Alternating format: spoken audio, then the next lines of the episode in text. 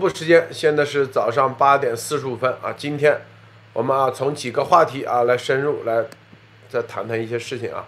首先，这个这两天啊这两天俄乌的局势，这个属于啊这个再次应该说积蓄力量的前期啊。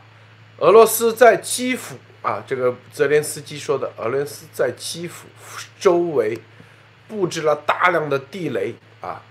他在一个视频中这样说的啊，你看现代战争，现代战争，你看每一天泽连斯基都在直播啊，都把这个现在在这个基辅的现状啊，通过官方的形式，他穿个穿个汗衫啊，你看总统，现在总统就这样，是不是？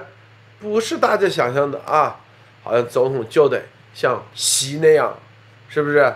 装的狗模狗样，人模狗样的，是不是啊啊？丫头天天西装革履，装的人模狗样，是不是？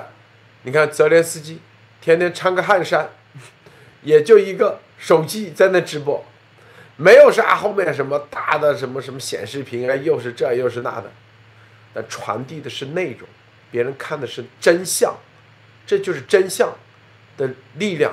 泽连斯基啊，昨天视频又警告国民，说俄军在基辅外广埋。地雷欲制造大灾难，他这个地雷埋的啊，是在民宅设备甚至被杀的人的遗体上埋地雷，这正儿八经啊，做的都啥事？这就是我们一直跟大家说的啊，这就是他这个俄罗斯，他他这种就战争啊，战争是吧？我们之前一直说过，你像别人骑士啊，骑士圣殿骑士团。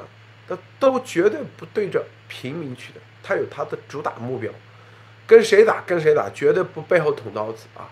当然也有个别，咱们就不提了，是吧？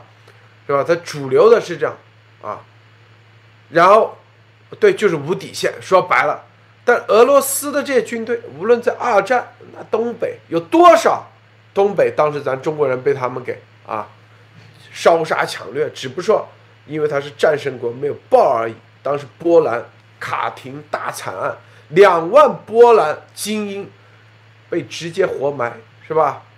屠杀、活埋，然后还造成一个假象，说是德国纳粹干的。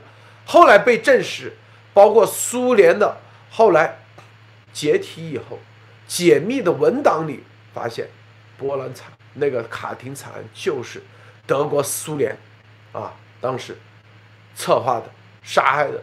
还嫁祸于战败者，当时啊，不是德国苏联，是苏联的斯大林，这就是，就是啊，这就是我们一直告诉大家，就是为什么在这个，就人类在这个过程一定是一个啊大的一个冲突啊，我们就说一个大抉择过程，一定不能选俄罗斯这条路，一定不能跟他们去合作。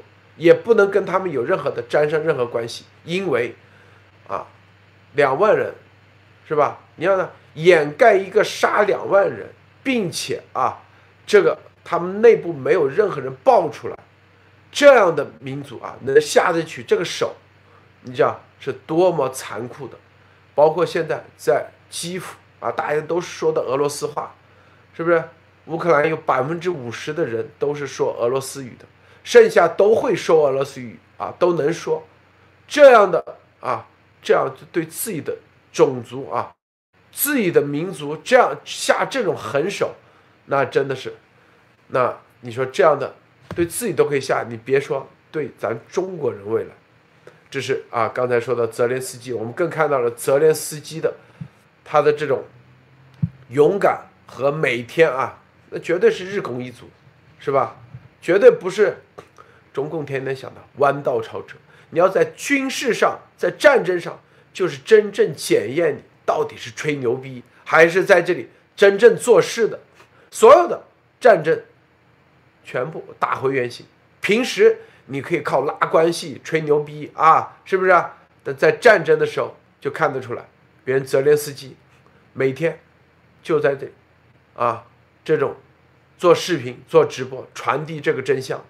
作为一个总统，所以啊，这个对乌克兰的支持啊，就国际社会对他的支持取决于自己的行动。如果像阿富汗那个总统加尼，是吧？没人支持，所以你不能怪啊美国政府说啊把阿富汗丢在那里，你总统自己都跑了，没有合法性，你没有契约，没有任何的合法性的约定的情况下，国际社会美国是跟着法律走的，他不可能啊你总统跑了，然后所有的一纸协议都没有，然后最后美国用什么方法律方式？美国如果不占据法律的基础的情况下，不可能给你一分钱援助，因为国会就通过不了。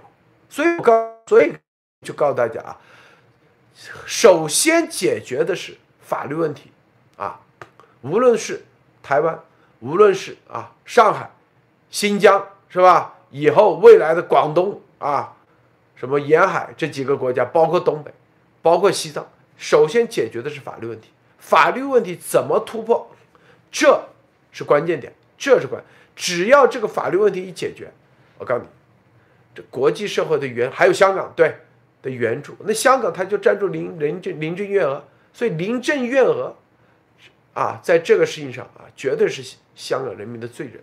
他其实只要一一张纸，所有的国际援助就全来了啊。当然，这也是中共布局。布局之深啊，这所以香港是他们打了一个啊，打了一个绝对的啊这种突偷袭，阿富汗也是打了一个偷袭，但在乌克兰的问题上，但是啊乌克兰的问题上，他们也不可能偷袭成功，就这种超限战的方式啊。好，这个我们今天重点啊，待会讲这个习啊，这个说了一句说，希望欧盟形成自主的对华认知，奉行自主的对华。政策，这是在啊中欧领导人视频峰会上啊，他这样表示，这个你说这多么狂妄啊！说欧盟没有自主啊，这种话我发现啊，这习不知道脑子脑子啊都，阎魔说脑袋是个好东西啊，这个脑袋真的不知道长到哪去了，在这个时候说这种话，你说这不是有病吗？你说是不是啊？我们待会深入的说啊，这个艾丽女士分享一下。好，我们看现在的这个 美国的呃和美台的官员讨论了台湾加入世贸卫生大会的这个世贸组织卫生这个大会的这个呃这个机会啊，就是 WHO。大家要知道，现在就是说让台湾加入到联合国和联合国下的这个组织的这个活动呢，其实一直在往前推动。我们看阻力也非常的大。但是推进也依然在进行当中。就是星期五的时候，美国国务院就发表了声明，包括负责国际组织事务的助理国务卿叫西森和台湾驻美国事务这个大使肖美琴在内的所有的呃高级外交官员在华盛顿举行了这个会议，就是说，因为共呃北京的反对，所以台湾被排除。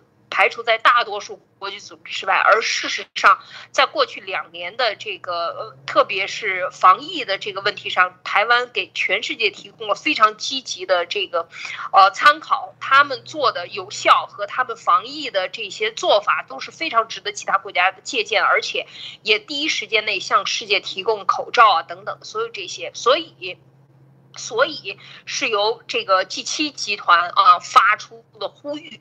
要支持台湾参与到世卫组织啊，这件事情的这个 G 七又又由 G 七发起的，所以今天这又。继续讨论啊，就是星期五继续讨论，然后呃，这个中共这边当然驻日内瓦代表陈旭就是一直在反对，当然这个台湾的外交部长也一直在怼陈旭啊，说他总是在撒谎，所以我们看这个台湾的事情要加入到世卫，就是整个的联合国下的组织里，应该是世卫是第一个，也是最重要的一个，也是做出了巨大贡献的，所以这一个的动作我们要拭目以待。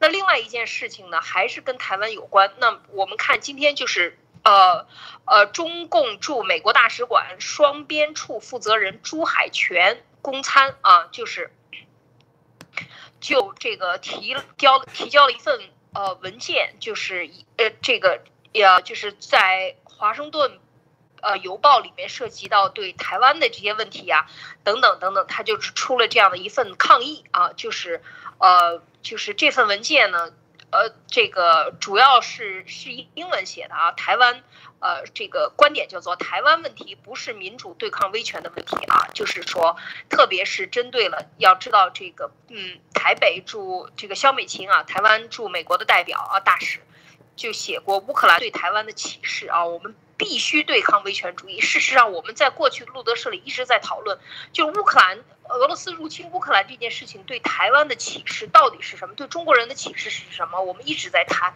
就是这件事情非常具有参考性。参考性。那中共驻北京的代表呢，就写了这样的一篇文章，一篇函啊。这篇函呢，这个嗯，就是专门是写给华盛顿邮报的。这篇函呢，还发表出来。那么里面谈到了几点啊，在这里边呢，我稍微。就这个几点的问题呢？这个之前呃，路德也谈过，就是他讲到的啊，说台湾什么是中国领土不可分割的一部分，特别是讲到了历史文件，三个历史文件，这都是我们最近一直在谈的。第一是一九四三年发表的《开罗宣言》，说要台湾归还给中国啊，大家听清楚啊，台湾归还给中国。但是《开罗宣言》里边除了台湾讲到台湾。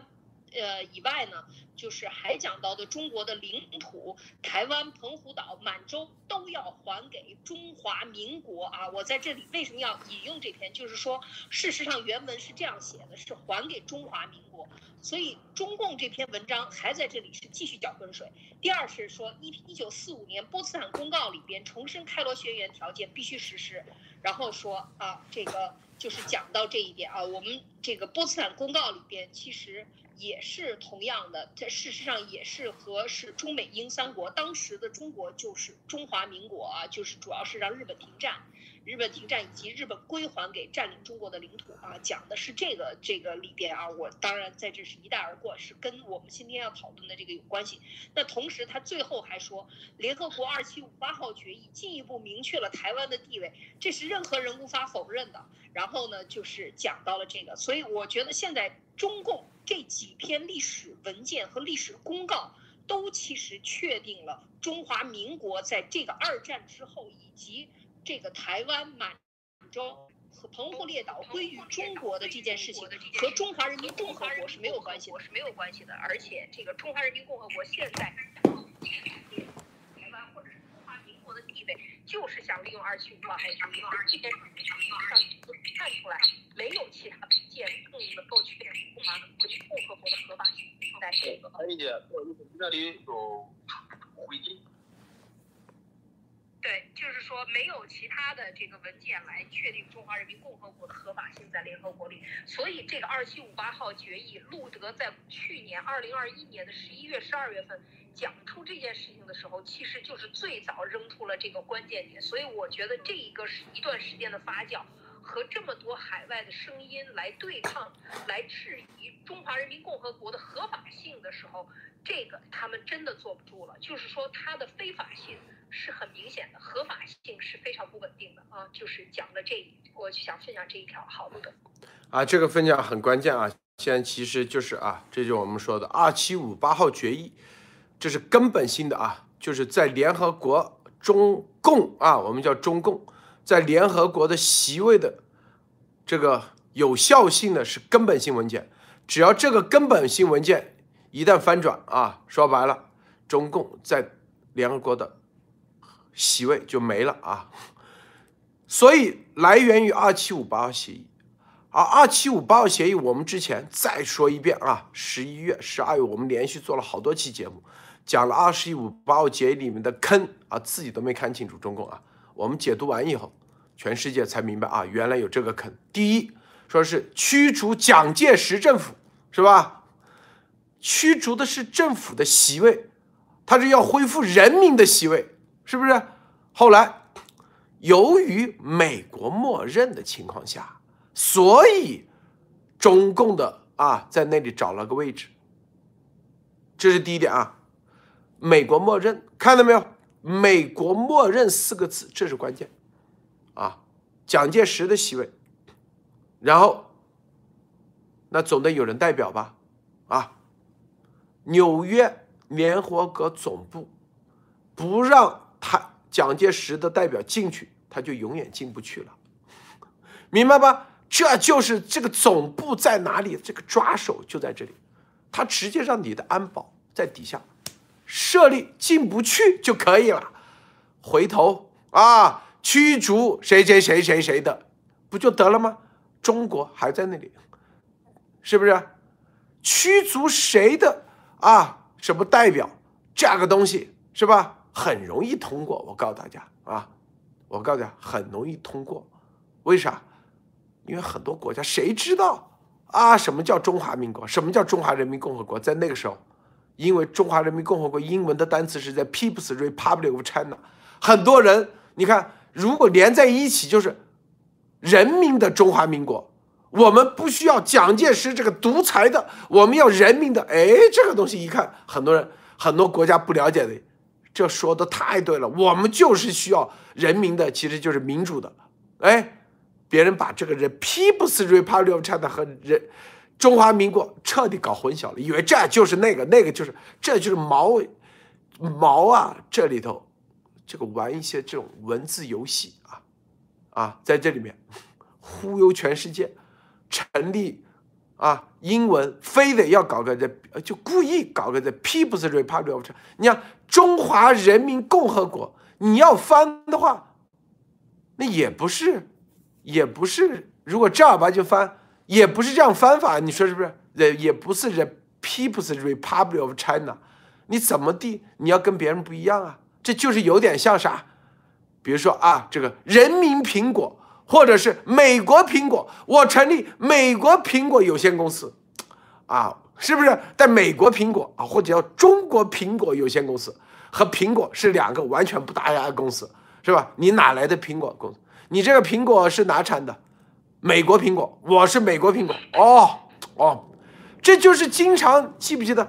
中国很多百事可乐底下写个百事可乐，上面加一横，这就是《三国》。三国演戏什么一人一盒，是不是啊？一人一口，就玩这个文字游戏，老外哪玩得懂啊？是不是？这就是我就农耕文化就是善于玩这个，精雕细琢啊！一个壶里头，一个米上都给你写字啊！一个壶里头给你雕画，是吧？雕龙画凤，玩这玩意，这个文字上也是善于玩这玩意啊！所以。对，烟台苹果，烟台苹果是吧？就是这意思，说白了就这意思。这谁？这周六福，周六福，周大福，说太对了，周大福，周六福，谁明白这玩意？老外谁懂啊？啊，哦，原来还有这玩意玩法。现在这么多年，咱们把它点出来以后，别人很多就明白了。当时这个决议，第一是美国默认啊，因为是要跟说白。一个大的背景上是美国默认，默认说白了，纽约就让你进去。当时中国政府跟美国都没签约，没有没有外交，你根本都没有外交护照，你进都进不去纽约。你根本你的大使都没有大使，你想他怎么进联合国大楼啊？大家想过没有？最基本的逻辑在这里。所以，美国先是驱逐了联合国的代表，总部在纽约。中国中共的代表当时都没有到纽约，只是那个席位空着。后来，美国拿这个东西跟中共谈判，一起搞苏联，是吧？我这里位置已经给你空出来了。你看啊，驱逐蒋介石的代表，中间来个啊，这叫啥？狸猫换太子，它是一个这过程。但是这过程中共上当，上当的结果等于说别人也可以反过来把你彻底给推了，很很容易，很简单啊。然后在这个基础上，你看才是啥啊？什么什么啊？最后一步一步啊，给你一个外交护照，给你签证，然后才给你进入办各种手续，进入纽约联合国大楼。你们现在自己，你们自己啊，试一试。你说啊，你是什么什么什么大使？你看那个大楼给不给你办进入门证？啊，最基本的逻辑。啊，联合国大楼的安保谁负责？美国美国人负责。你进都进不去，说白了，是不是？你就算那个过两天，那大使就联合驻那个大使直接通过个决议驱逐啊，是吧？这个这个中国在联合国的习近平的代表啊，所以很多人说，是吧？咱们说为啥老是对着习近平去？对呀，就是这个操作手法，咱就是这样，我就给你打明牌，是不是啊？当年是驱逐蒋介石代表，我们现在可以说驱逐习近平代表就行了，因为你习近平啥都是亲自指挥、亲自部署，是不是啊？同样的操作手法已经玩过一次，再来一次而已。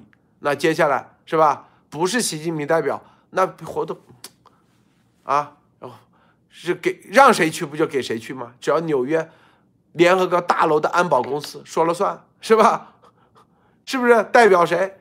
这不就这种操作？你你会玩流氓啊？你以为这个美国人他现在没有这种没有这种玩法吗？只是留着不用，还给说白，这所有留着不用的一个最大的原因是中国人之前给美国人最对美国人太好了，你造了福，一直在想中共一直在耗干耗尽啊，耗的别人正儿八经没耐心了啊，他就是。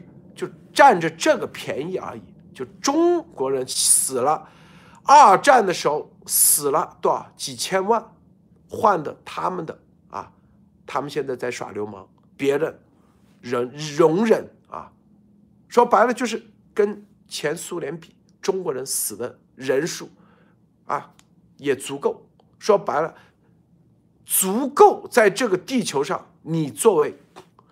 在联合国这席位，你绝对够话语权，并且中国人的当时的付出是不是啊？但是被中共啊，中共当时王震说啊，咱死了两千万人，你中共啥时候死两千万人？你不扯淡吗？那死两千万人都是当时中华民国国民国军带着的人，你二战的时候你死了几个人啊？你死了几个人？是不是在扯淡？在这里啊，这个。艾丽，这段这一段我回应你的这段，你你觉得？你你点点补充一下。我觉得这个刚才讲到的，呃，这个很重要的一个关键点，就是说没有美国的这个默认啊，他根本进不了联合国大楼，而且从时间顺序上，现在中共的回复里边啊，居然。把我没想到，居然把波茨坦公告和开罗宣言拿出来，来为自己站台啊，路德，我觉得这个无耻也就无耻了，但是没有。无耻没有下限，这个就让人觉得这个非常的可怕啊！就是说无耻没有下限啊，这个怎么感觉就是这完全是中华民国二战的时候为了达成协议，为了逼日本把这些占领的台湾、澎湖列岛还给中国，这是还给中国。对，那个当时是中华民国签的协议，现在中华人民共和国居然。恬不知耻的说，那个协议跟他有关系，跟你有个屁关系呀！一个战这个前线所有对对仗日本的都是呃国军的正面战争啊，正面战场。百万大军在前面去打，他在后方就是跟着搞游击，搞地面战，什么这是叫游击战，还搞游击战，搞游击战能搞死日本吗？能打得了吗？这些飞机大炮在天上飞着呢，你在那小米小米加步枪骗谁呢？也就写写小人书，骗骗十岁以下的孩子，还真拿这个事情当事儿了。所以我觉得就是说，刚才路德讲到的这个，就是说，是真的是在对抗正面战场对抗，一个是对抗这个当时。对日本的这个，就是说写一一定要归还啊，把这几个岛归还回来。这个呃呃开罗宣言，还有就是这个呃。那这个波茨坦波茨坦公告里边也是美英苏三国的，对苏联当时呃也是要跟他谈，就是说这个战后了以后呢，中国是中国的这些所有的应应该要获得保护，当然里边还有一些是关于呃日本的呃这个内容，俄罗斯跟日本的，苏联跟日本的这些这个跟内容，所以我看到这一点的时候，就觉得这个中共现在写的这些文章，他也深刻的意识到它的非法性，一九七二年之前完全没有合法性，他。找不到这个立足点，而这些关键的点都是确立中国的一个中国，当时只有一个中国，而他的这个政府是不被承认的啊，就是说一个中国，中国的合法代表就是中华民国，中华民国他把中华民国当时还不是说中华民国的代表踢走，根本就不是，就是蒋介石的代表，所以这个时候就说这个美国人在这个文字里边埋的伏笔，事实上也是一把双刃剑，当时能够就像路德讲的。是你习现在是亲自指挥、亲自部署，那真的是用同样的方法踢走蒋介石的代表，今天就可以踢进踢走你习近平代表。你承不承认他是你习近平的代表？承认他，那踢走他，换另外一个代表进来，中华民国依然在这个呃。呃，联合国宣言里边依然写的是中华民国，大家去看啊，Republic China，绝对不是中华人民共和国。所以他当时说中华人民共和国就是一个碰瓷儿的做法。刚才路德讲的，这说的太对了，符合毛泽东的做法。这个毛贼是毛贼，一点都不错。他这个是假骗偷的，就是鼻祖，骗美国人，骗老外啊，骗这个这个蒋介石，所有的招儿都是骗招儿。所以在这里边，这个文章文件也是用同样的办法。反正是凑份子，我给你凑进去了，把你们大家给糊弄了，用了一个障眼法。所以今天讲的二七五八号决议，现在看来，这个中呃就是北京驻美国的大使出了这样一份函，专门给这个报纸写到这些文章，可见找来找去，路德，我觉得就是他也找不出来更好的合法文件让自己能立足，所以这个文件的字。一个字一个字的去研究，对于中共来说就是剜他的心，真的是挖他的这个根基，就最后确定他的非法性，真的用三七五八号决议就把他给否了。好，陆总。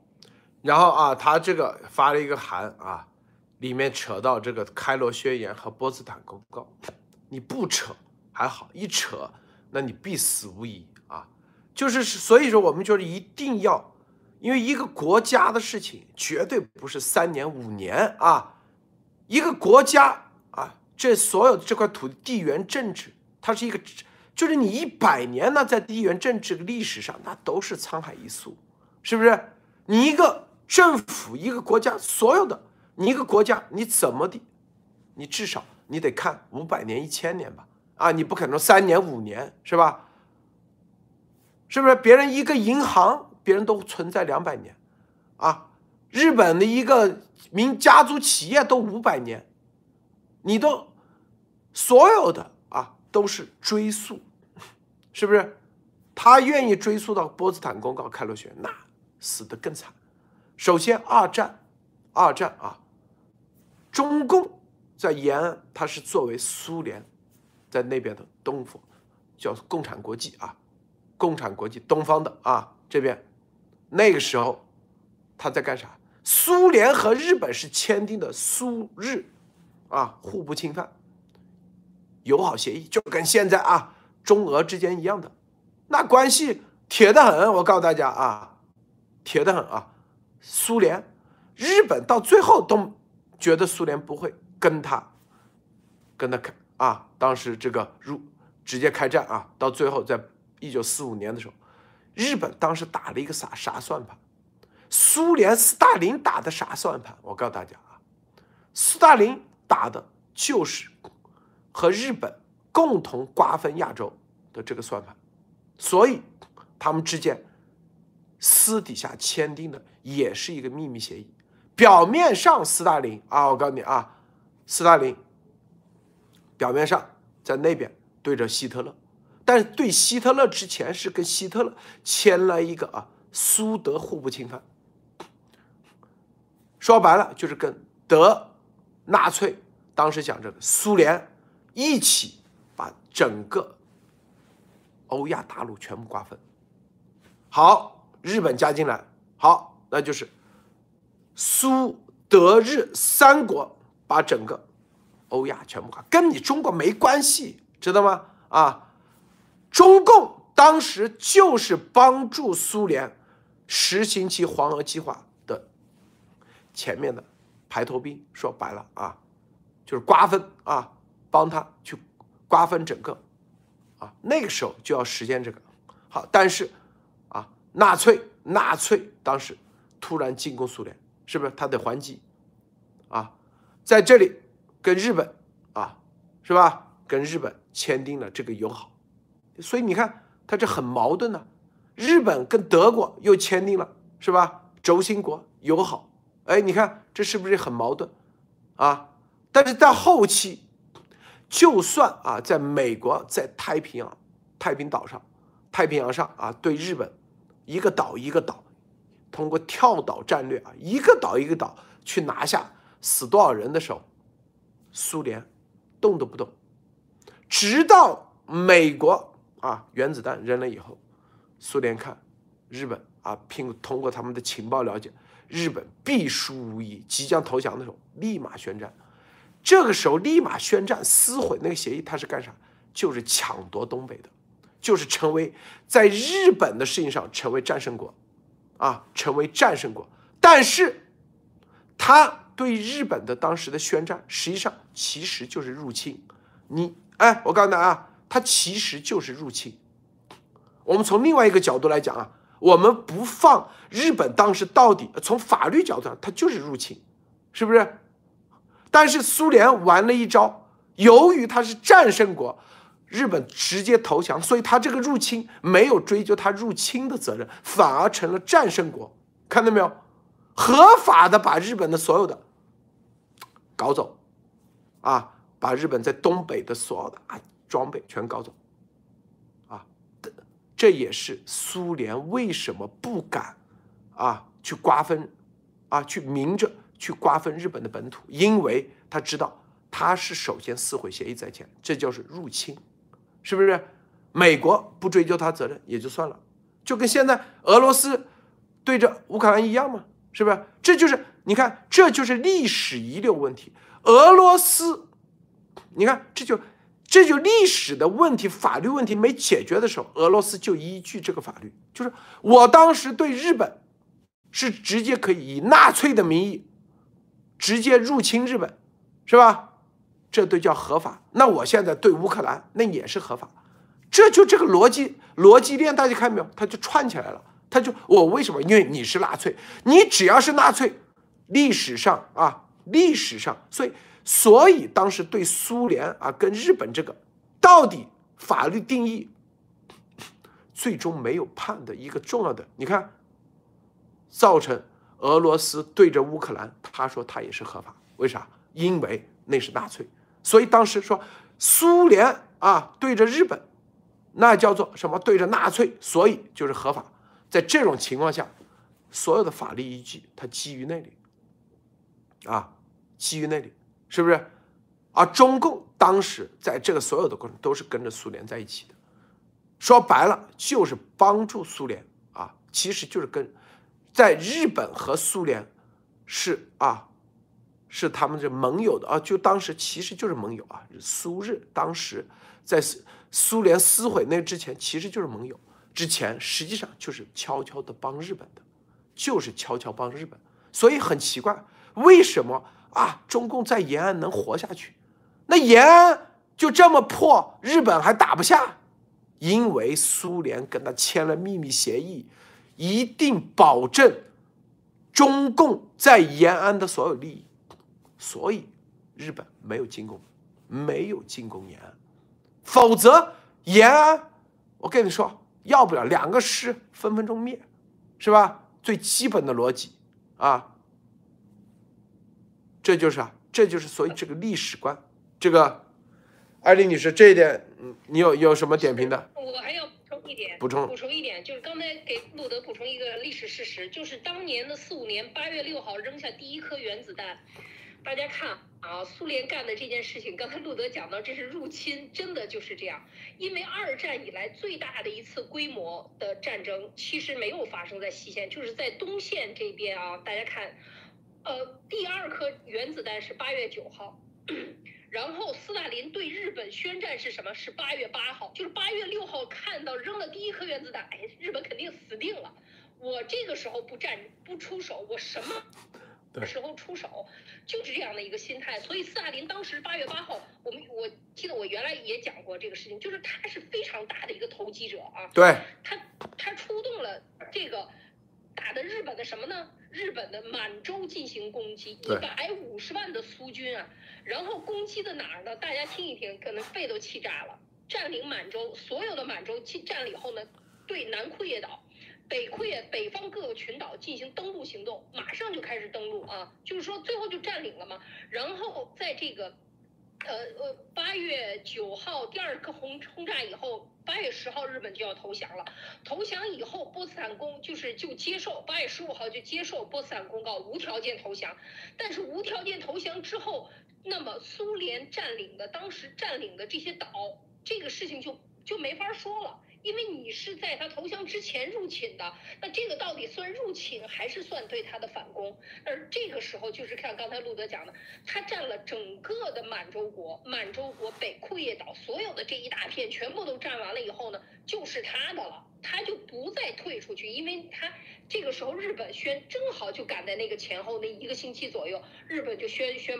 宣布无条件投降，那无条件是，所以你就退出吧。所以他就把整个东三省的所有日本留在那个日本是要求，呃，三个月之内从东北完全撤完，按照当时的这个呃中苏友好条约啊，要撤完的。那你撤完，你这些东西撤不走的东西，就都交给了这个呃，我我们说这个这个将军，这这是这个林彪是吧？最后都交给了林彪，他怎么林彪打的这些所有的后来的这个几大战役，就是这些设备，最后撤完日本撤完了以后呢，全部苏军占领满洲，然后大量掠夺了财富、工业所有的战利品，抢运到苏联的境内，然后抢运不走的有一部分就是留在了这个这个东北啊，就这么一个情况。所以我说，这个路德讲的这个历史观里边缺不了历史的史实作为支撑，看到史实以后，大家自然就有。判定的能力了啊！我补充这些，漏洞。这一点我为什么啊？大家一定要啊！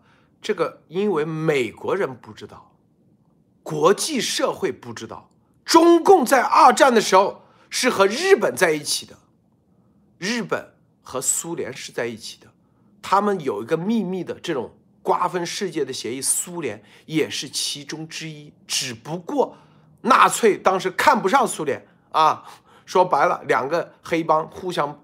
PK 先把苏联啊开干，啊，是不是？日本和苏联是吧？说白了，在纳粹灭亡之后，日本当时都有一个计划，什么计划？你知道吗？一个重要的计划啊！我说的这，大家都可以去查的啊。当时天皇就是啊，用亿啊亿万国民啊，什么玉石俱损，来阻止美国。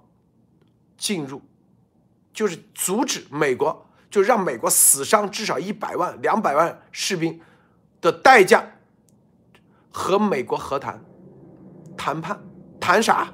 就是谈城下之盟，最终啊，承认日本的既得的所有利益，以及日本在亚洲的，说白了就是啊，这个利益和谈，啊，就跟有点像是吧？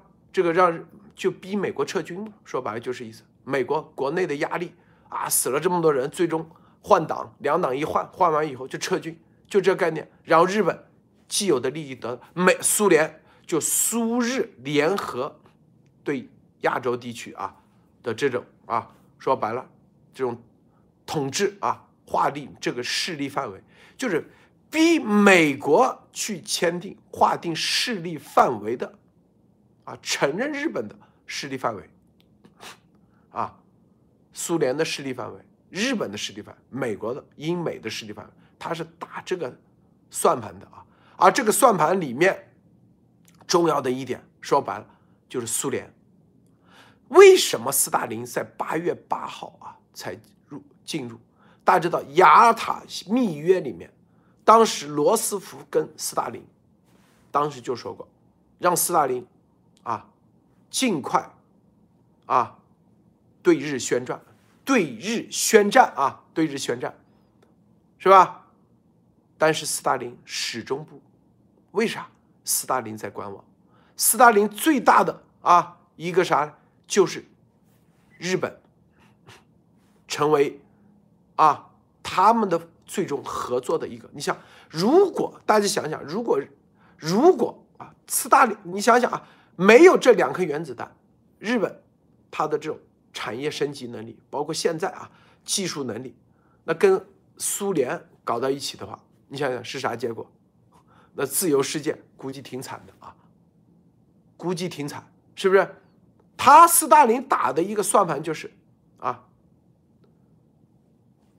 说白了就是美国拿不下日本，最终日本跟斯跟苏联一起啊，把亚洲瓜分，把亚洲和东亚啊和东欧、东欧、欧洲、亚洲全部瓜分，最终是苏日两个在大陆这一块把美国的力量踢出欧洲，然后他不断的蚕食西欧，最终美国的力量踢出啊，踢出欧洲，啊踢踢出欧亚大陆，这是他的算盘，啊，但是这个算盘由于两颗原子弹，苏联知道，如果再不那个，美国现在已经是对苏联是降维打击了，斯大林知道，他可以扔原子弹到日本，那也轻轻松松的到莫斯科，说白了就是啊，知道美国他的实力已经远超前苏联，知道美国还有别的秘密武器，他知道绝对玩不过，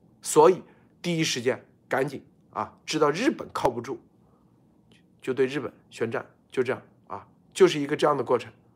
所以在这里头，呃，就是俄罗斯的一些小心思，你看啊，就是他的这种这种心思，他根本不是对着什么什么法西斯啊，都扯淡的啊，就是怎么瓜分这个所有的利益，所有的一切都是以黄俄计划他们为依据，不断的扩张，从这个角度去看的啊，去看的。所以，中共当时作为苏共在中国大陆地区的东方战场的唯一代表啊，说白了，在二战期间根本并不是啊参加在盟军里头，他是在哪里？他就是在盟军的对立面，盟军的对立面。所以啊，中共为什么在国内一直要宣传说什么共产党也抗日，还搞什么地雷战？因为他根本没有所有的人就编故事，编出地雷战、什么地道战这玩意是吧？编出一些地雷战、地道战，意思说你看我们也参与了，我们是敌后什么游击是吧？这是啊，因为这就是认知域之战，这就相当于病毒一样，它先如果说是来自自然，你就没法翻转了。但是在那个时刻，他毛毛这个人，我告诉你啊，他是有一定的地缘政治历史观的，啊啊，但是邪恶的地缘政治历史观属于那种，所以他其实看到了这一点，他知道未来一定会找这个是说事，就是他们在抗日。二战的时候所做的所有的事情一定会被揭出来，因为你做的这件事在历史长河里头一定会被还原的，哪怕你怎么掩盖，但是他尽量他知道如何掩盖在二战中他们做的这些事情。说白了，只有一个编故事、认知欲啊，让集体意识彻底翻转，然后通过强权来掩盖啊所有压制，通过长时间的压制，最终。你的这种把集体意识啊，社会的集体意识全部的认知域，啪翻转成中国共产党在领导抗日，中国共产党属于盟军的，所以他就有合法继承《开罗宣言》和《波茨坦公告》所有的合法的，因为他现在根本在合法性上还没有解决这个政府继承的所有的一系一系列的法律问题，没有解决。没解决，他说通过视，通过认知域加上意识形态的啊，就是这个集体意识的翻转，想来解决这个问题，因为他手上没有最最重要的，当时啊，开罗宣言的这个章在哪里？不在他手上。开罗宣言签的时候，谁签字？谁盖章？中华民国，谁签字？这是当时在国际。备案的，就你的这个章，你得备案，是不是？啊，不是说你随谁都可以去啊参加开罗宣言。你像丫头啊，动不动啊新中国联邦就可以去，你扯淡！你得要国际认的，就像你的银行、你的公司注册、银行注册，你说你是银行就银行了，你得到美联储以及所有的相关机构注册啊，你这个银行才那个，别人才承认，是不是？FDIC，大家去查啊。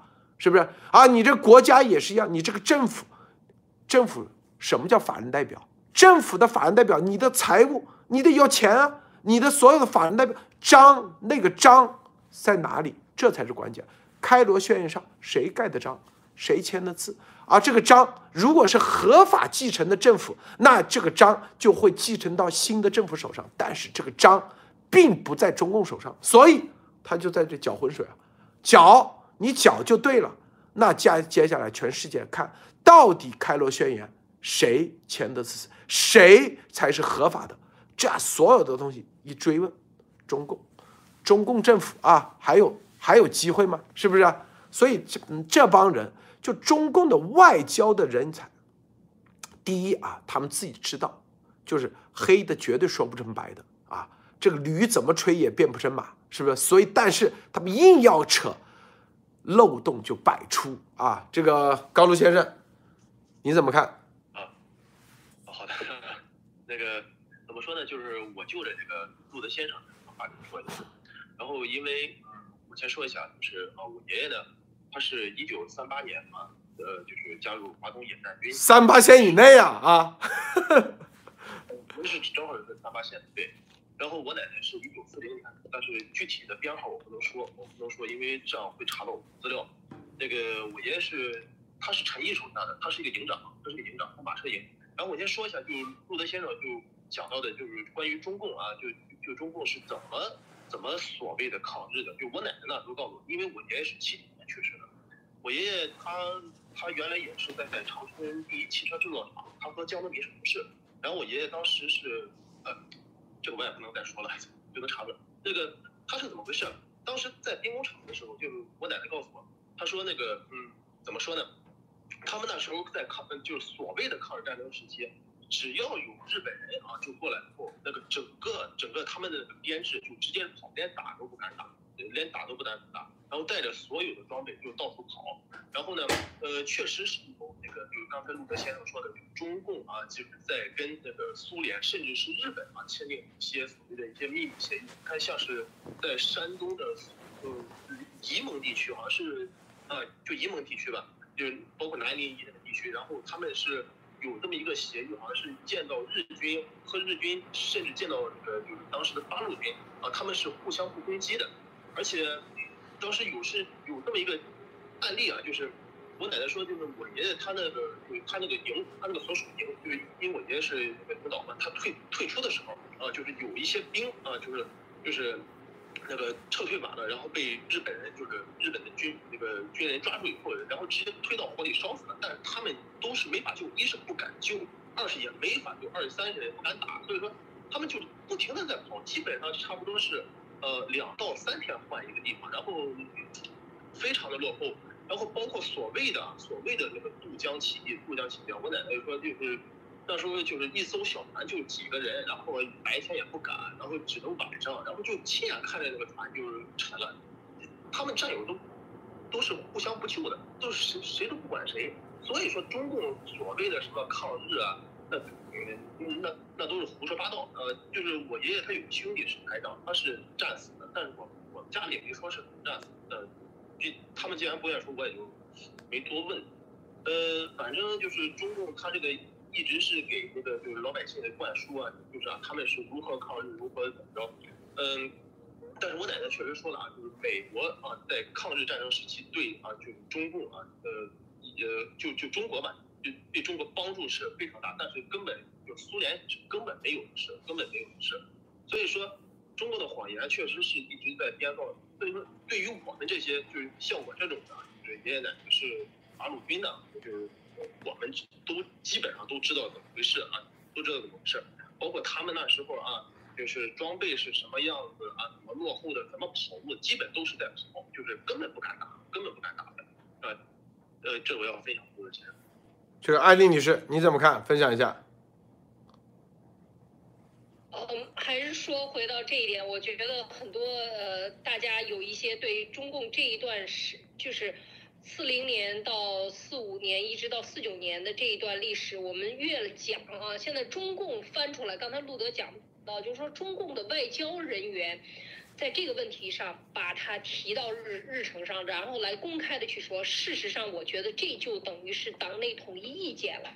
那么党党内统一意见现在讲出来这个事情，等于把历史文件翻出来啊。这个路德最近因为一直讲这个开罗文件、波茨坦公告等等，所有的中华民国签过的，在二战时期你不接倒不好，没问题。你一旦接出来，等于就彻底把自己打成非法了，因为所有的人都会去去看原文。对，西方人。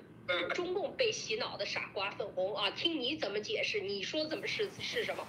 根本就不是。大家会去看原文，所有的这些中方的原文都在台北啊，这都在台北。所以这个这个第一原件在哪里？第二原件文章是怎么写的？英文怎么写的？中文怎么翻译的稿？这些文件一旦拿出来，这个就是说你在想。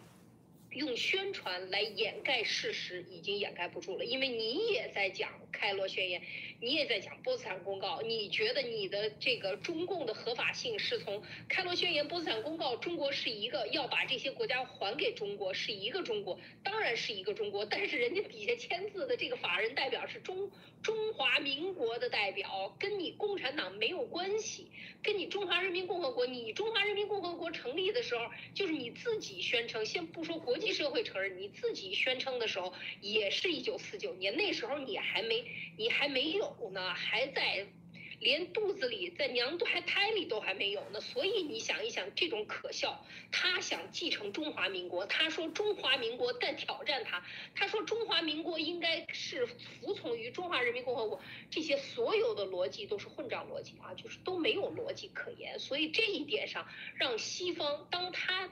不写倒不罢，他用英文把这些写出来的时候，我觉得恰恰就是我们一个大讨论的时候，让更多的英文媒体看清楚这中共到底是在玩什么。所有的外交人员真的就是这个时候就是黑的，就是黑的，白的，就是白的，你去抹是抹不了的，因为这都是历史文件，所有的影印本满天下都是啊。好，路德，你看啊，这个习近平啊，在这个周五啊，今天已经是周六了，昨天。中欧领导人视频峰会啊，欧洲啊，欧盟的理事会主席米歇尔和欧盟委员会主席冯德莱恩明确啊给习近平说，严厉警告，一旦啊再和俄罗斯支援军援俄罗斯以及啊就是未来啊在军援俄罗斯以及逃避啊西方的制裁，将会有严重啊就严重警告啊。将会有不可承受之后果，是吧？我不知道习到时脸脸色会是啥样啊？不知道这脸色是嗯小学生脸色了还是啥，是吧？肯定装的小学生一样啊！啊，习有一句话现在被揪出来了，是吧？这句话是吧？他说，希望欧方啊，中方对欧政策保持稳定连贯啊，什么就是渗透的政策啊。希望欧方形成自主的对华认知，奉行自主的对华政策啊，这话都敢说，是不是啊？是不是？这个别人开会，然后别人说那个说你这一点都不自主，你不但代表你自己，是吧？你这傀儡，我不知道谁是傀儡，你习是普京普普爹的傀儡还差不多，这在外交场合居然说让对方形成自主的。对华认知，啊，奉行自主这两个自主这两线路透社直接把它揪出来啊，这两个自主的，你想想啊，这个这在啊这在这个外交这一对习说这话是吧？你这不叫不仅仅是一个啊大忌，更重要的是吧？你在这里头多么无知啊，是不是？在外交场合说这种话。是不是艾丽女士？你觉得啊，这外交场合说这话多么无知？就是两个公司在谈判啊，别人是董事长出来，你这里说，别人董事长啊，你说啊，这个这个习总董事长，你这要自能够能自主啊，你不要被别人绑架呀，是吧？别人听完是啥感觉？当场不扇你两个耳光就好了。知道不？就跟那个叫威尔史密斯在奥斯奥斯卡那个啊，直接啪一个耳光扇过去，是不是啊？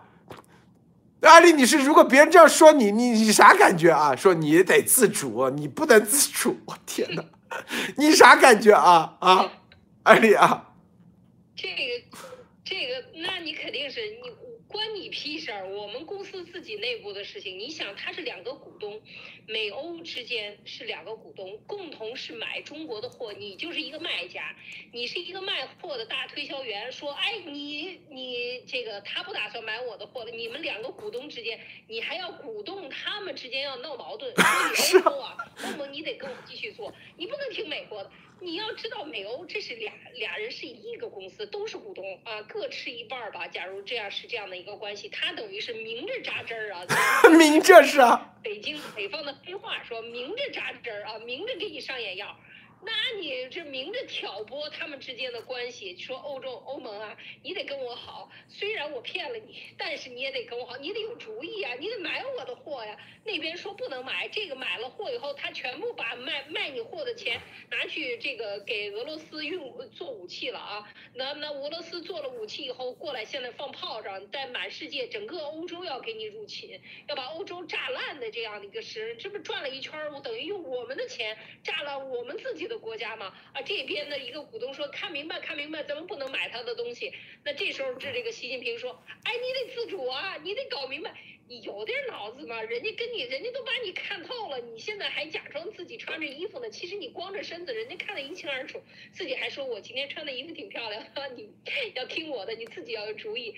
这个确实是路德说的，这个就是把小学生的水平带到了世界舞台上。就像他老说的那个，我得翻我的小本本，我这小本本上就这么写的。我今天就这么说，前前面后边的语境都变了，我也依然不能变，是不？我还得照本宣科。所以这个。习近平他是就说明，他要亲自亲自掌握外交战线，他要亲自站到前台来，一切都要顶罪，都要他来顶。以后犯的所有的错误，干的所有的蠢事儿，都是扣在他脑袋上啊！这个真的是习近平也都没有代表了，直接把习近平驱逐出去就行了。所以我觉得这个做法呢，真的是这个 没法说，就是说这个真不是一般的小学水平啊，这个。不仅仅是啊，第一是挑拨啊，更主要的就是说白了，别人就是觉得你脑残啊。你看你这事你都不能自主，就是说说白，艾丽，你说的这东西都不代表你说，你看你得要说话，你得你说点自己的观点是吧？你别老是就这意思跟着别人说。你听完以后啥感觉吗？你是不是气的不打一处出啊？啊，肯定是这样，是吧？这样话是吧？对，贬低对方了。贬低对方的水平，对，就是贬低。说你这些决策不对，你得按照我的来才是你自，你得自主。应该想到，对你说你现在这都不是你自己的，我知道你不是你，这就贬低，这是一个人格的对他个人。欧洲理事会主席和欧盟会会主席听到以后，两个人脸都估计快绿。你这就是啊，是不是？这啥？这啥概念？这贬低说太对了，啊，就是贬低对方。你不能自主，你要自主，是吧？啊，你别的话都可以，外交场合，你这话说出去，那别人啊，说白了，本身本来别人跟你啊还有那么一点点关系，是吧？啊，你这可能还还给点面子，你这话一出去，私人交情都不跟你都不跟你那个了，是不是？都不跟你在一起了，是吧？这个高露先生你怎么看啊？对，呃，他这个通过这个欧盟的对中共的警告呢，就是可见欧盟现在就是已经呃有决心了，也是也是看透啊，就是中共他现在和这个俄罗斯到底怎么回事了。呃，但是呢，就是我看现在欧盟还是有个别国家，像比如法国呀，还有德国呀，还是对中共还是就怎么说呢？还是就是没有像美国一样就是。下的下这么狠手，尤其是法国马上就要就是面临着呃总统大选，这呃新任的就是那个呃总统将对法国未来呃就是就是对中共执行什么新的政策，是否啊就跟进美国的政策是有一定的关系的，因为现在那个法国是欧盟轮值主席国，然后呢马克龙现在呢就是他这个竞选的就是支持率还是达到百分之三十多，然后他的右派呢。就是就是竞选人勒庞呢，呃呃还是稍微有点落落后。但是呃法国呢和德国在欧洲这个方面对中共啊就是之前的在经济呃外交和政治上一些合作呢，大家都是有目共睹的。但是我觉得呃法国这次的外交上的呃不是这个总统这个选举也能就是关乎着就是呃欧洲整体对那个就是也呃就是是对中国的影响是有一定的，而且我又回到了就是刚才那个二七五八号这个决议的，就是说呃，我觉得就就是说这个解铃呢还是需要这个系铃人，呃，就是美国既然能把这个中共国的就是呃弄进联合国，最后也是肯定能把联合那个中共赶出联合国啊，谢谢您，谢谢。好，呃，所以这一点啊，咱们今天节目为什么专门挑出来啊？这个是就是啊，这个就是在外交场合，我不知道他们的外交的这个顾问啊，这个习的外交顾问以及外交的团队啊，说白了，就是我们之前一直说的啊，就是就习啊，就中国啊，在外交上历时间不长啊，从慈禧啊才真正意识到什么叫外交。之前都没有这概念的啊，都是万朝啊，万国来朝那概念啊，是不是？啊天朝啊，万国来朝啊，是不是？一百多年这种外交概念，你还要虚心跟别人学。你像日本，是吧？日本心里很清楚啊，明治维新就是学，先学的啊，第一学美国是吧？军事上。啊，当时德国啊这些地方啊，学各方面吸吸收各种精华，然后不断的提升。啊，外交上你做的好，说白了你就是加分；你做的不好，那就是减分。除非你有各种策略，你这种策略说白了，你这要挑，你水平也太低了，是不是啊？你这种挑，说白说的很清楚，欧盟和美国之间所有的。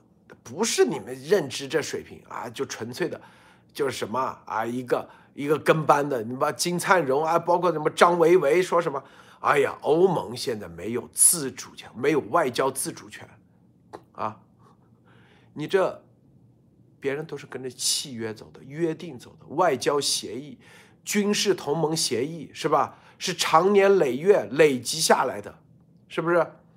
啊，哪有什么一句话啊，是吧？什么自主？本身啊，在这里大家建立的一就是一个攻守同盟的一一个协议，一个契约，是吧？就跟你买了房子啊，在这里，你的所有的安，你的治安是交给警察，你的消防是交给消防局，你交了钱啊，你就是消防局和警察，是吧？然后啊，别人来欺负你了，然后你说。你不能欺负，你说啊，你得自主，你这个这都是警察挑拨离间的，警察是吧？那都是腐败的啊！你就这逻辑，是不是啊？美国就是他们，北约他们就是形成了一个警察队伍，这个警察队伍就是美约，就大家一起交钱养一支安保队伍，这个安保队伍就警就北约嘛，根据各自的啊需求，付出多少。形成了一个北约，这个这就是安保队伍啊，这有啥错？啊是不是？你中共你想养你也可以啊，你跟别人一起，你看你搞得起来不？你付得起这个钱不？好，你这安保队伍有相应的宗旨，有相应的章程，章程写的很清楚，是不是？哪个国家付多少钱？哪个国家付多少？按比例来分摊。哪个国家啊？总部在那里是吧？所有的钱到位以后，然后按商业的方式来运作。啊，去哪里买地，就是军事基地；哪里买楼，那叫做运行大楼。好，所有的安保啊，这些所有的费用怎么以逐年确保？每个国家出多少军队，出多少军军人，是不是？这都是要聘用的。首先是这所有的建设，北约，你看北约怎么建的？北约可不是和华沙条约的最大区别。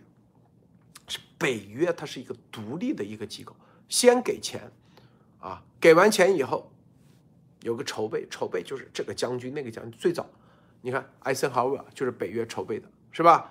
然后聘用艾森豪威尔啊，月薪多少，年薪多少，然后在这基础上，是吧？啊，哪个哪支军队啊部署，那也是要给钱的，是北约的资金给到美国，美美国说好，那我派是吧，八十二空降师到你那驻扎，啊，这个驻扎也是要有费用的，都是要算费用的啊，可不是大家像之前华沙啥都不算费用，啊，就这种方式，好，所有的啊，那就是就像你这里养一支警察队伍，你这个警察干啥？一有强盗了，一有小偷了，打电话，警察就立马出警，是不是？现在也是一样，北约签约国一旦有问题，那北约立马来保护，就这个就这个逻辑，基本逻辑就是一个安保，是吧？一个契约关系啊，根本的就是一个契约关系，根本不存在什么啊这个外交啊，你是说白了，你你中共你也可以，你也可以去搞自己的，对你搞得起来，是吧？你在这里说是什么啊？核心的就是你对这个事的认知，认知到底是入侵还是说什么军事特别行动啊？你中共加入到哪一边？说白了，北约很简很简单嘛。北约觉得危害到接下来，因为就相当于有人在你家门口，虽然还没进入到北约，但是在家门口又是打枪又是放炮啊，又是是吧？把你家的路都给挖断了。这个时候。他觉得危害到北约的安全，所以要对他进行制裁，就这个逻辑是吧？警察就说啊，这个人评估了，这个人是危险分子，啊，要对他进行各种制裁、监控。在这种情况下，是不是？然后就问你中共，你制不制裁？不制裁，北约所有国家不跟你做生意嘛？因为你的所有的行为帮助这个强盗来造成了这边的安全，就这一个逻辑是吧？你如果。继续跟他搞在一起，那别人就不跟你玩吗？别人有权利不跟你玩，制裁他是叫做他是有权利的，权利在他手上，他并没有制裁你，并没有说跑到你那里把你的所有的抢了，是不是啊？他是一个这逻辑，所以你说什么自主啊？说什么这？第一你是挑拨，第二你是。啊，贬低啊，对方这个主席、那主席是吧？欧盟理事会主席、欧洲理事会、欧盟委员会主席。第三是吧？你在外交层面到现在还没有看清楚这里面的一个逻辑线和一个概念，它是一个契约关系。契约关系是自动触发，记住两个字是自动触发。欧盟理事会、欧洲理事会。他没有任何的权利认定这个事情，因为这个事情的认定权是在，啊，就说白，这个是到底是入侵还是不入侵，不是北不是警察说了算，而是啊，最终啊，这个事情警察只负责维持，维持完以后，最终判是谁判？法官判是吧？美国的啊，就是国际海洋法庭已经判了，这个俄罗斯就是入侵，是吧？你要是吧？这他是一个这样的，并且欧洲理事会主席、欧盟委员会主席，他也没有是吧？不是独裁，是不是？他没有这个，所以你看，这个就是西亚这个这个外交的基本逻辑，它都出问题。所以你说，你不是鸡同鸭讲吗？是不是？这个艾丽女士能不能不挨打吗？啊？对我去看了一下这篇文章，我看了一下国内的就是视频里面。呃，就是，呃，环球网的视频里边没有讲到习的这这些讲话，就说明这是有问题的啊！就是外网都已经爆出来了，所以他们肯定要遮盖，写写一堆社评来遮掩这个习本身的所谓两个自主啊。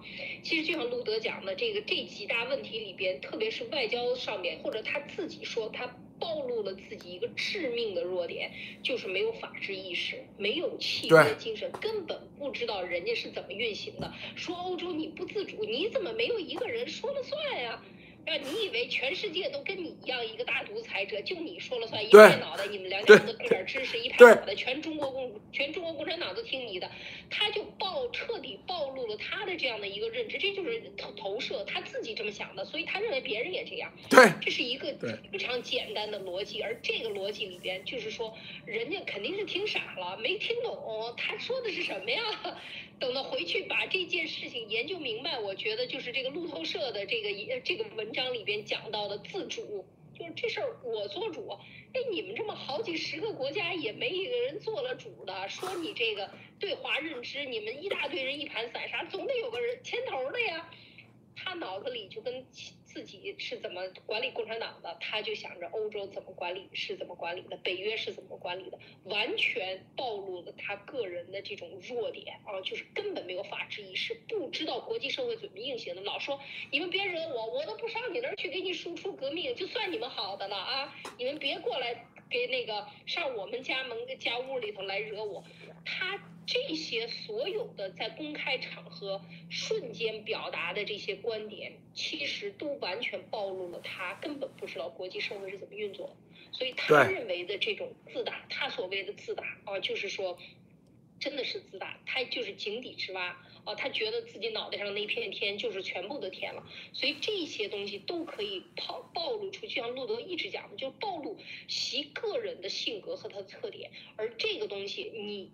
西方，你认为共产党多强大、铜墙铁壁？事实上，他今天真的亲自跑到台前来，亲自来说这番话的时候，你就知道他其实是非常脆弱的啊！他一堆铜墙铁壁，全是拍马屁的。那这个东西只能拍出一个最糟糕的东西来，坐在大家的脑袋上啊，就是略略比屈之强良币的这样的一个做法。所以今天这个，我觉得是很有代表性的，路德找出来的这个，这个。别人把他的话分出来，就中共真没没刊登他的原话。嗯，这里头啊，这里我们为什么一定一定要去说这玩意？就告诉大家，为什么我们一说叫历史观，就你任何中共执政，哪怕就这几十年，在历史上就是沧海一粟，就跟抢银行的这个，就是因为国家嘛，时间长嘛，就跟这个抢匪抢了银行，这个钱放在他口袋里，捂了个两天，这个两天在国家层面就是七十年。他觉得我的我都是已经是亿万富翁了，他抢了这么多钱，他得意的很，是吧？就跟丫头一样，他把这个钱骗到口袋里。但是你放在历史长河里，两天过后，他就打回原形。我的意思就是，中共习也是一样，只不过我们个人觉得这个七十年是一个，因为我们个人觉得这个是很漫长。但是我说的，你如果放在历史上，他这个七十年，他。占有中国大陆，搞了这点钱，就跟这个抢银行放了两天，放在口袋里，觉得自己已经牛逼哄哄了，我可以自主了。他能自主吗？你们不能自主，你们看都不能跟我去抢银行，因为你不能自主。他是这逻辑，他不知道不跟他抢银行的人是啥，因为是法治。他知道所有在街上的人看着你就是，哎。这外这是哪来的？这这茅山下来的是是不是啊？这个异类是不是？觉得自己污个两天就觉得自己伟大？我说的是这概念，告诉大家啊，就是一样的概念。所以就告诉他要有历史观。中共现在把中国大陆啊啊霸占了几十年，就相当于抢银行口袋里放了两天而已，他就觉得伟大。不得了，你没你们不能抢的，你看你们蠢吧，你们不能自主，我能自主，我能去抢银行，别人不抢是因为别人知道捂个两天不算啥，别人是要把这个又通过合法的交税，然后最后这个成为一百年、两百年、一千年都是成为他的财富，你捂个两天那也叫财富。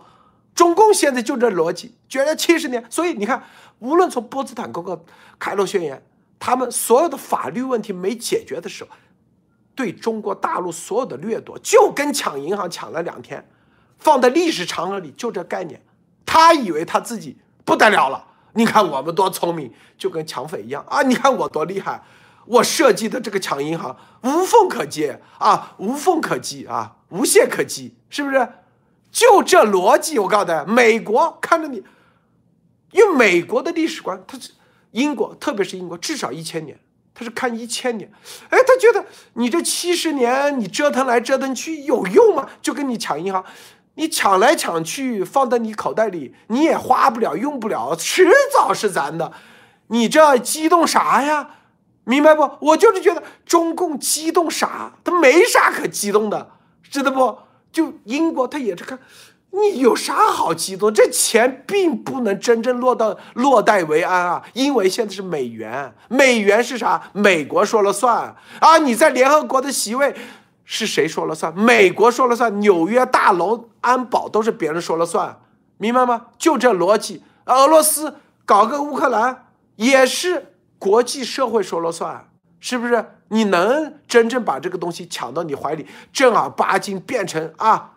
一千年的法律，法律什么？就大家都认可的，你这是你的，明白吗？这个东西你没解决，你永远就是跟抢匪捂个两天，啊，热乎乎的那感觉一样。我想传递的是这概念，所以他之所谓自主，他可笑，就他的整个的外交观、历史观，所有的这个这根本从根上。就是一个抢匪，就捂个两天，就我最多捂个两天，然后还觉得自己挺聪明啊！这两天，哇，你看我两天，我花区区了一百块，你看我有钱了，我能，你花出去个一百块，有用吗？啊，任何的一个国家的战略是可持续发展，真正的可持续发展是五百年、一千年的可持续发展，是吧？你这七十年能叫可持续发展吗？是吧？就跟抢银行，抢了以后你也不没法用啊，你洗也洗不出来，迟早被别人抓住，迟早进监狱，就这意思，是不是高楼先生啊？对，那么就是说我刚才那个前两个分享没分享好，就先给呃听众道个歉啊，不好意思。那么我现在整理一下，那么欧盟呢，就是说它现在的任何决议。肯定都是经过啊，大家共同探讨的，呃，绝对不是啊，习近平所说的，就是没有自主性，跟随着美国政府啊，就是跟风。那么欧盟的现在的决议都是建立在普世价值观的基础上，因为大家也都知道啊，毕竟现在俄罗斯入侵乌克兰，就相当于侵犯了欧洲的一个防御国家。那么虽然乌克兰呢现在没有加入欧盟，但是乌克兰是欧盟的这么一个盾牌。那么习近平的发言呢？在外交上绝对是一个错误发言，也是由于他啊，就是对于目前国际形势的误判和对自己政权的一个迷之自信，同时呃，就是也是由于他的所谓的中共的智囊团给他出的一些馊主意啊，但是对他来说却是一个好主意，却是一个就是怎么呢？怎么说呢？就是啊，中华民族伟大复兴的一个。呃，大家也都知道，欧盟是一个啊联盟国家，那事儿大家一起商量。那么欧盟呢，目前的决议其实就是代表了整个欧盟百姓的呃民意。所以说，习近平目前的话呢，也相当于对整个欧盟民意的一个普及。如果按照这个欧盟就是欧盟人民的一个心情，就是说当政府啊，尤其是欧盟政府发表不当言论，肯定会有就是民间团体，包括反对党，就是呃就是呃发表意见。以及抗议，但是就是我目前来看，没有任何反对党及欧盟百姓是说啊，就是你们整个欧盟甚至法国政府、德国政府发表这种啊，就是反对共产党的言论、反对共产主义的言论啊，是不对的啊，是会对我们欧盟有威胁的，就根本没有看到。所以说，这就说明了一切。欧盟呃，同时呢，欧盟就是嗯。很多人都是反战，他们也嗯，这时候政府发表这种言论啊，百姓和反对党都是支持，就说明他们就是明白，现在是抵抗俄罗斯和中共呃共产主义这种共产主义的是又一个就是时呃时期已经到来了，这也是啊习近平和习近平和他这个中共政权就是所忽略的啊。好的，谢谢陆先生。这个今年是上海公报啊，这个五十年其实就是美国啊对。这个说白了就是抢银行啊，就说白了就是这个啊，这个对抢银行的第一天，看你主不主动还，如果不还，在五个第二天的时候，第二天啊，可能就没有第二天了，是吧？或者是捂了两天再看你，就给你机会，五十天就是五十年，你你把这个放在一个，就把这个时间隔你把它拉大点，就这一个概念，是吧？就是五十年，看你中共。到底还不还？啊，你能不能？我们之前说过，一个政府的合法性，几个条件：第一，你得有块土地；第二，有人民；第三，一定是有一个和国会选举出来的政府，这个民主选举出来的这个政府。所以你看，他在这里啊说啊，驻美大使馆说，是民主和权威权的问题。他说不是民主和威权的啊。是什么？什么分裂与不分裂？这就是你看秦刚这他的整个完全没有在一外交的法律概念上不存在，没这概念。他主动承认自己不是民主，我告诉你，不是民主你就是非法。我告诉你，因为国际法规定了，你一个政府的合法经营，你一个国家合法经营，政府合法经营是哪里呢？就是因为就跟你这股东大会，啊，你股东选择选举出来董事会，你主动说，我这，你这啊，这个公司法规定的必须得选举，那都是胡扯淡的。我这我这家就不是这样，那你就不是叫做啊有限责任公司，是吧？那你就叫无限责任公司，你公司性质就换了，是不是啊？无限公司，那你就是威权，威权，那别人是不是啊？所就直啊，直接就可以。如果出了问题，是永远跟着你终身走的。就习根本脑子啊，根本就没想清楚，是吧？当时啊，哪怕江时代还知道啊，用这东西忽悠忽悠，说我们还是民主的，是吧？啊，有人大。那现在直接把民主这个东西都扔掉，是吧？直接说白了，半变相承认就是威权，是吧？啊，这种就说白非民主，非民主，那你的。政府的性质，那就是，那就叫独裁政府、专制政府。专制政府就跟一个公司就变成的有限公司变成无限公司一样。有限公司你破产，它不会跟着你个人走；无限责任公司那破产，那就跟着你个人走。你的所有的资产全部啊，最后要来赔，是不是？所以美国这就叫有限责任政府啊。西方世界都叫有限，就是你做总统，你在里面做总统。走了是吧？下台了，跟你总统没关系，因为你总统行使的是有限责任，有限责任，所以你的权利也是有限，所有的东西是大家一起，所以这就别人不能自主啊，对，不能自主是因为是权力分散。你说你不能，是不是？你说这逻辑是不是啊？艾丽女士啊，这哪是不是这基本的逻辑都不具备啊？艾丽女士，对。这个，这个习的这个真的是这么多掉书袋儿啊，每每天拉事清拉清单，拉这么多书单，我看他这个认识的字都在这个书单上啊，跟书没关系，全是书单，所以这个除除了能会背书名，其他的我看也不会了，真的是就觉得这是非常的掉价儿啊，就这个水平啊，不是一般的低，真的像这这个这个他们讲的，这是相当的低。那另外我还讲到这个中共。华春莹专门讲过，全过程民主是什么？而且中共一直对外宣扬全过程民主啊。这个刚才路德讲到的这一点，不是民主对抗威权，而是分裂与反分裂。就是说，你认为这是一个统一的国家，恰恰这是一个统一的中国，这个概念就是中共最薄弱的非法点，就是它的不合法性。建立在沙子上的这个点就在这个统一的一个中国上面，而他天天宣扬说这个造假，他以为全世界人民都是中国人啊，不给你灌输这个信息，你就不知道了。就是这些思想都是非常愚蠢的，他是恰恰是拿了自己的弱点来打击自己的弱点啊，就是真的是拿自己的刀子往自己的身上给自己两两肋插了两刀啊，就这种感觉。那。为什么这样说呢？就是他的这个，呃，就是先说他的这个，呃，这个给中国人洗脑，或者他想建立的这个基基本点，他的合法性的基本点，就像是比萨斜塔，他就像一个斜塔，站在斜塔上的人，或者是更斜的一个地方的塔，他所有的给中国人都放在那个里边，然后告诉世界，或者习站在里边说，你看你们都歪了，是吧？你们都歪了，因为他根本就没跟这个地球的。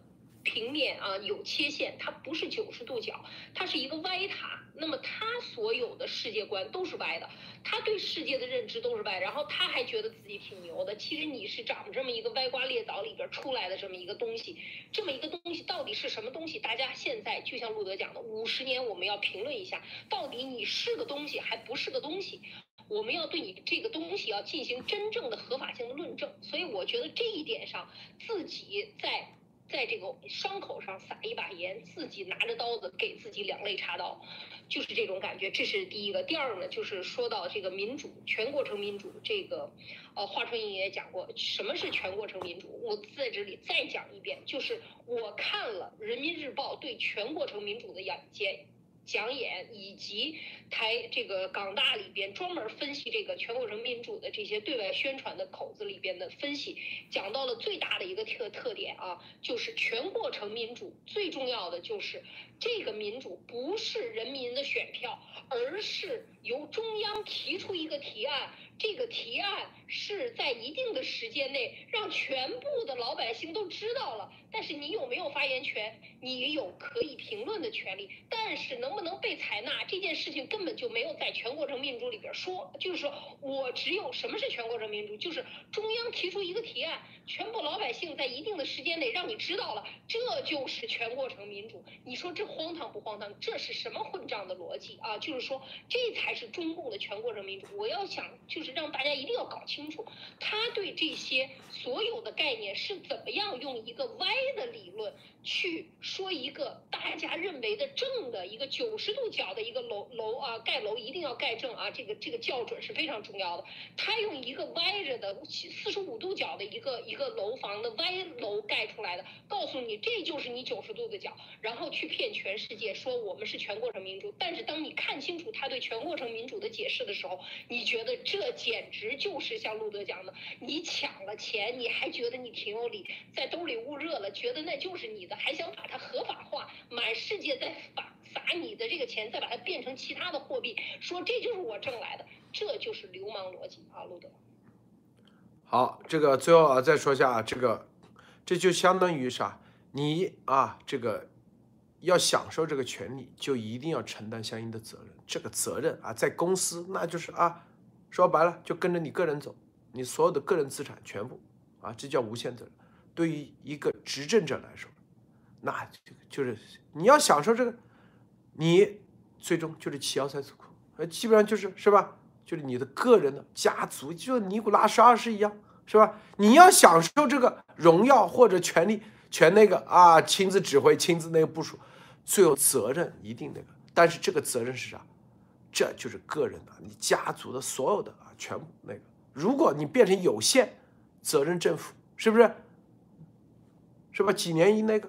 就跟美国一样，跟他没关系，照样回归平民，照样啊，该干啥干啥，命一点问题都没有。所有的事情都是大家一起决策决定的，所以很多事情啊，就光享受，这天下绝对没有说光享受权利不承担责任的事。习，他们就是这样，他帝王思，为什么说他们叫帝王思想？很多人说啊，他不是称帝什么，他帝王思想主要因为。光享受权利，绝对不承担任何责任。